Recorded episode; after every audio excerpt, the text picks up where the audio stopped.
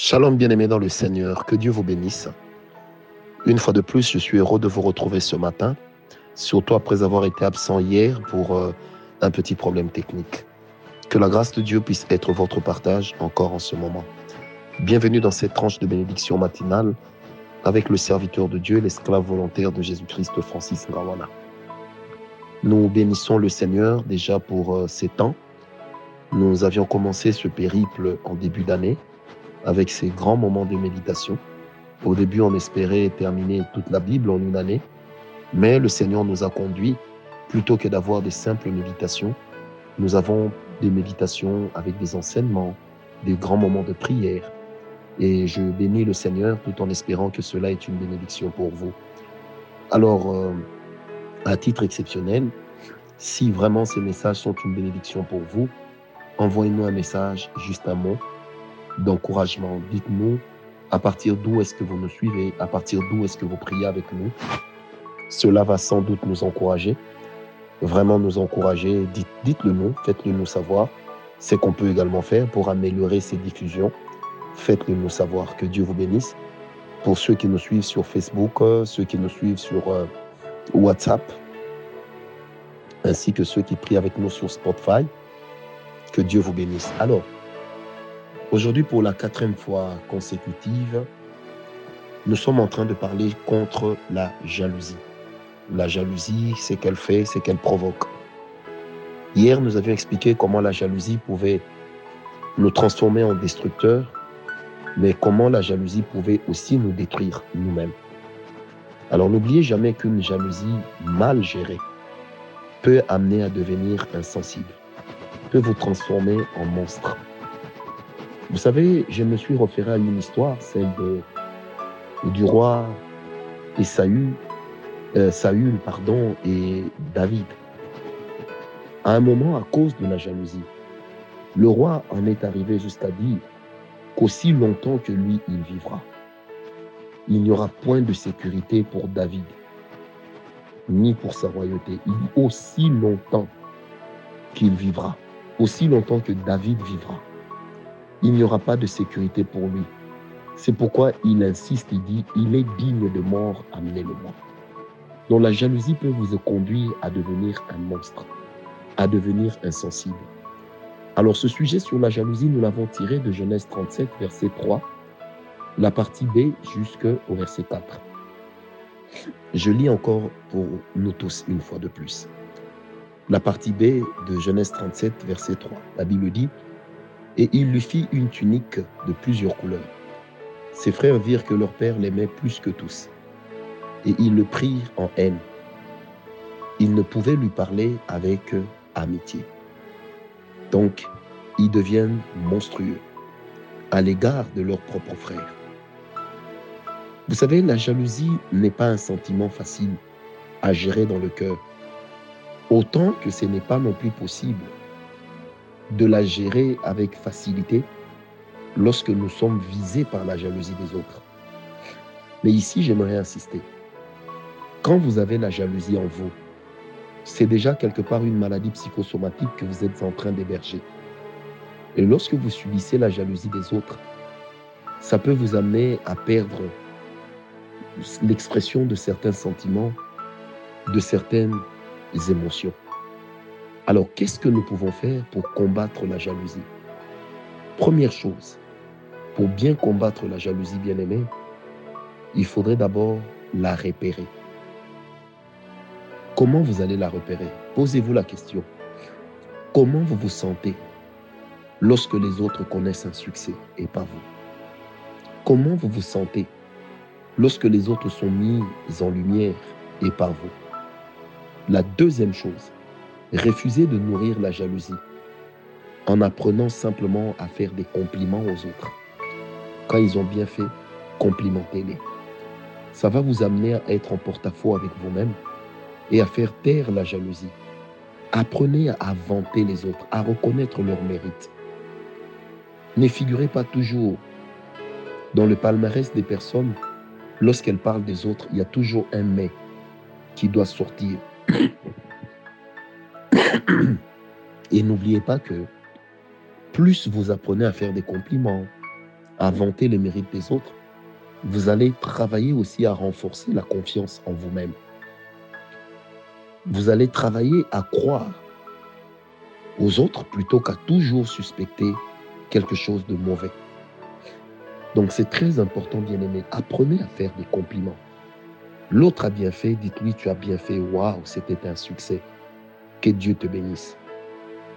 Troisième chose, il est important d'arrêter la jalousie très tôt, avant qu'elle ne cause des dégâts. Et pour l'arrêter, bien aimé, il faudrait avoir de l'objectivité.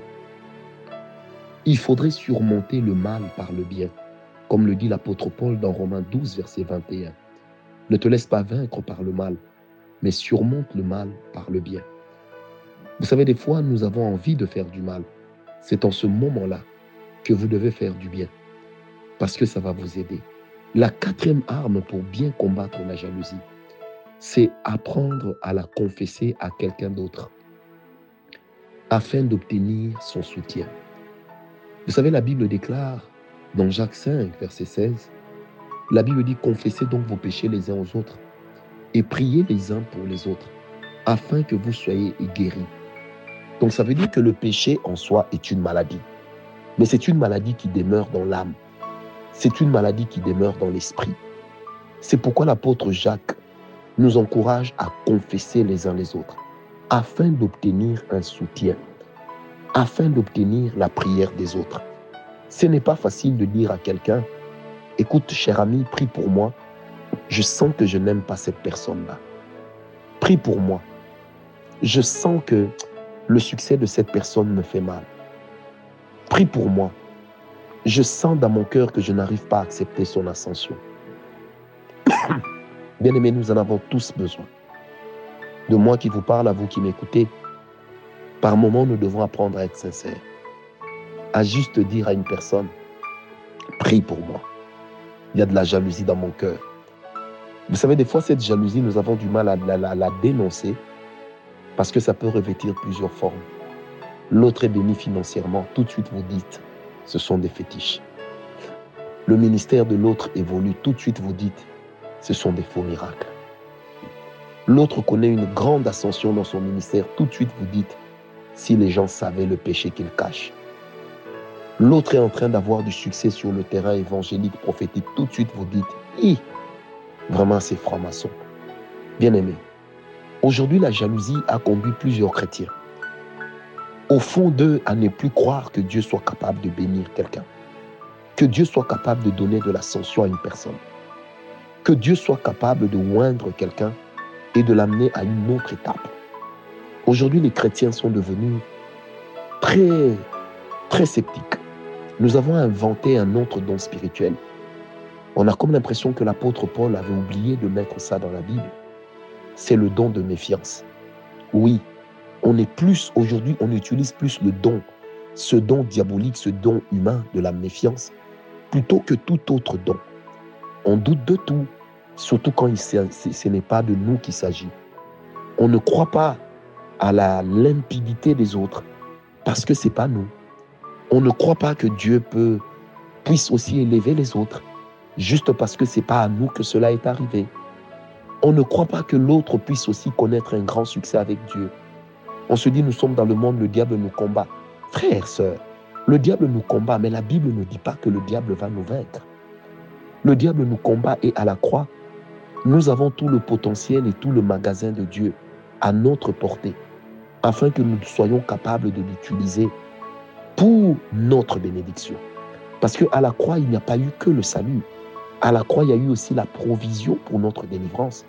Il y a eu la provision pour notre bénédiction.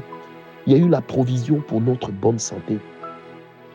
Vous savez, aujourd'hui, vous allez trouver des perplexes. Vous allez trouver des personnes très sceptiques, plus au milieu des chrétiens que d'autres. Parce qu'en fait, on est jaloux. Quand l'autre perce, c'est pas de Dieu. Le jour où c'est nous, c'est de Dieu. C'est très, très compliqué, frères, sœurs.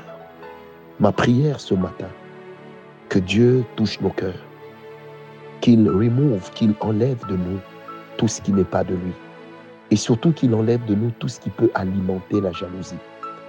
C'est pourquoi, frère, je prie que le Seigneur nous fasse partir de certaines, euh, de certaines réunions, de certains colloques, que l'Éternel nous coupe de certaines personnes dont le but est de nous entraîner loin de Dieu par la jalousie. Vous savez, des fois, le diable nous cherche. Alors ils font comme ils ont fait dans, Luc 11, où on cherchait à tirer un mot de la bouche de Jésus-Christ pour pouvoir l'accuser. Et c'est comme ça que le diable opère. Des fois, c'est la jalousie qu'il va trouver pour pouvoir nous donner le coup de glas. Je prie que la grâce de Dieu nous répère ce matin. Que la faveur du Tout-Puissant soit sur nous. Que la puissance de Dieu nous garde et nous préserve. Demeurez tous bénis ce matin, vous ainsi que vos familles. Que la santé divine soit votre partage. Que la bénédiction divine soit votre partage. Que la protection divine soit votre partage. Que la traversée de cette année se passe dans une gloire extraordinaire, afin que l'année prochaine vous puissiez posséder l'héritage qui vous est échu en tant qu'enfant de Dieu, en tant que fils d'Abraham. Demeurez béni, paix et grâce, paix et grâce.